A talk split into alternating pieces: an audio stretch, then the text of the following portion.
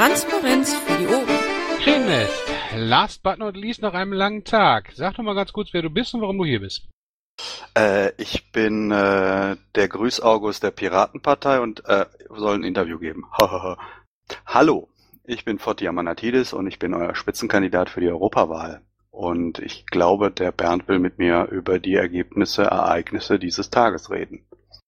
Genau. Ich habe im, war das der Stern gelesen, du musstest eine rauchen gehen. ja, musste ich.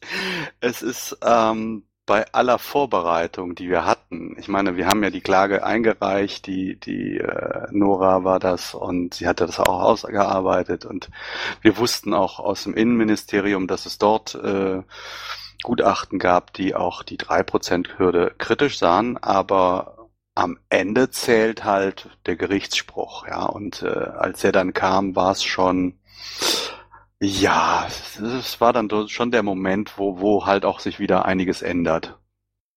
Ja, einiges ändert sich. Richterspruch. Es gibt keine 3%-Hürde mehr. Was bedeutet das für uns? Das bedeutet für uns, dass wir sicherlich jemanden, sogar mehrere Leute meines Erachtens nach äh, ins Europaparlament bekommen. Ähm, es ist natürlich ein bisschen schwierig, es kursieren alle möglichen äh, natürlichen Hürden und so weiter und so fort, aber erstmal um, um zum Wahlverfahren äh, ist es so, äh, Saint-Lagu, was in Deutschland angewendet wird, ist sehr flexibel. Das heißt, es gibt Variablen, die erst am Wahlabend feststehen und dementsprechend kann man halt schlecht sagen, ab welcher tatsächlichen natürlichen Hürde der erste Sitz erlangt ist. Was bedeutet das für uns? Ich glaube, nach dem harten, harten Jahr letztes Jahr mit den vielen Wahlkämpfen und dem wenigen, was wir am Ende in der Hand hatten, wird es sicherlich für die Partei, der Partei gut tun, äh, jetzt wieder Erfolge einzufahren. Und die Hürden sind jetzt so niedrig, dass wir Erfolge haben werden. Das, das gepaart mit den ganzen Kommunalwahlen in zehn Ländern, die wir haben, wird auf jeden Fall äh, dazu führen, dass dieses Jahr wieder ein erfolgreiches Jahr wird. Dein Wort in Gottes Ohr. Ähm, ich habe gelesen, du hast heute gesagt, wir kriegen vier Leute rein. Wie viel Prozent werden das denn? Ah, ich habe das grob gerechnet. Also äh, ich habe gesagt, äh, wir kriegen 4,2 Prozent und kriegen vier Leute rein. Das ist jetzt ein bisschen nerdy, ja, 4-2. Schön, dass du es erklärt hast. ähm, siehst du die 4,2 Prozent in die Richtung als realistisch an? Schaffen wir das?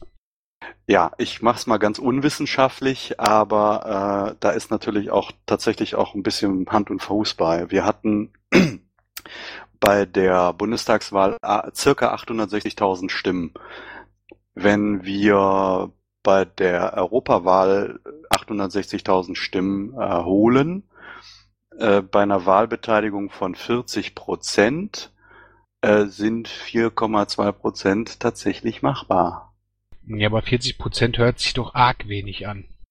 Ja, aber das ist leider so, dass äh, 2004 und 2009, diese Zahlen kann man sich auch bei wahlrecht.de angucken, äh, die Wahlbeteiligung bei der Europawahl 40 Prozent war. Gut, und man darf natürlich nicht vergessen, dass äh, eine psychologische Barriere gefallen ist. Ähm, Im Bundestagswahlkampf habe ich zumindest immer gehört, ich kann euch nicht wählen, weil die Stimme ist verschenkt. Wie schätzt du das ein? Ja, es gab äh, im September letzten Jahres ein paar äh, wissenschaftliche äh, Geschichten darüber, die haben unseren tatsächlichen äh, Wähler äh, und unsere tatsächlichen Prozente bei dreieinhalb Prozent geschätzt, gerechnet. Ich bin mir nicht ganz sicher mit den Methoden, ob die sauber waren, aber das, das würde schon passen, ja, dass Leute, dass ein Prozent äh, circa sagt, ähm, eigentlich würde ich gern Piraten wählen, aber äh, das würde nichts bringen, weil sie nicht reinkommen. Das, das passt, ja. Und dann hatten wir natürlich auch irgendwann noch diese Geschichte jetzt äh, Rot, Grün, Schwarz, Rot, große Koalition. Da sind wir natürlich ganz am Ende des Wahlkampfes richtig unter die Räder gekommen. Ja, die haben aus einem eigentlich nicht Lagerwahlkampf einen Lagerwahlkampf gezaubert. Fand ich sehr faszinierend. Ähm, wie war denn das Presseaufkommen äh, heute? vor Ort und äh, hinterher? Ich denke mal, du hast das schon mal beobachtet.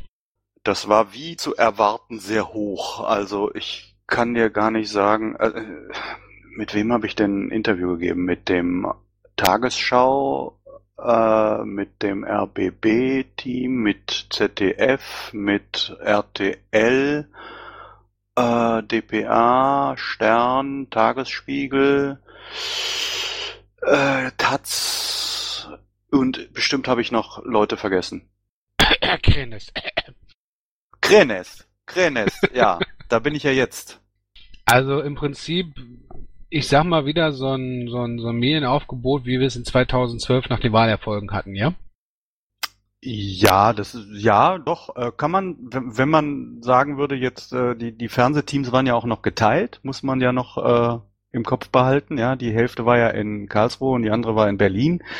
Ähm, ja, doch. Also ich glaube, wenn das an einem Ort stattgefunden hätte, hätte das ein ziemlich äh, riesiges Presseaufkommen-Bild gegeben. Äh, was mir jetzt, während wir darüber reden, noch einfällt, ist, ich habe, glaube ich, dem SWR noch ein Interview gegeben, als ich in Zug gesprungen war und der WDR rief mich zwischendurch auch an.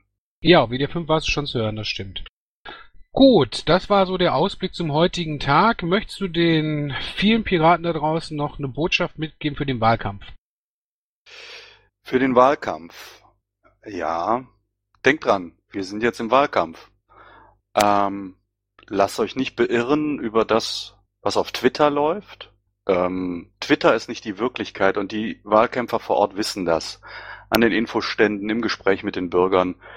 Die Menschen kriegen nicht mit, was auf Twitter los ist. Äh, und äh, ich finde auch, dass es völlig überbewertet wird.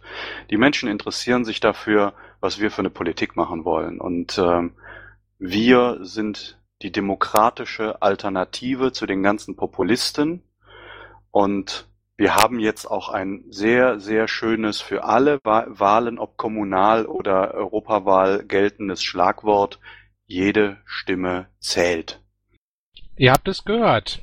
Und damit bedanke ich mich, dass du die Zeit genommen hast und wünsche dir dann jetzt einen sehr verdienten Feierabend. Ja, danke dir, Bernd. Intro und Outro Musik von Matthias Westner. East meets West unter Creative Commons.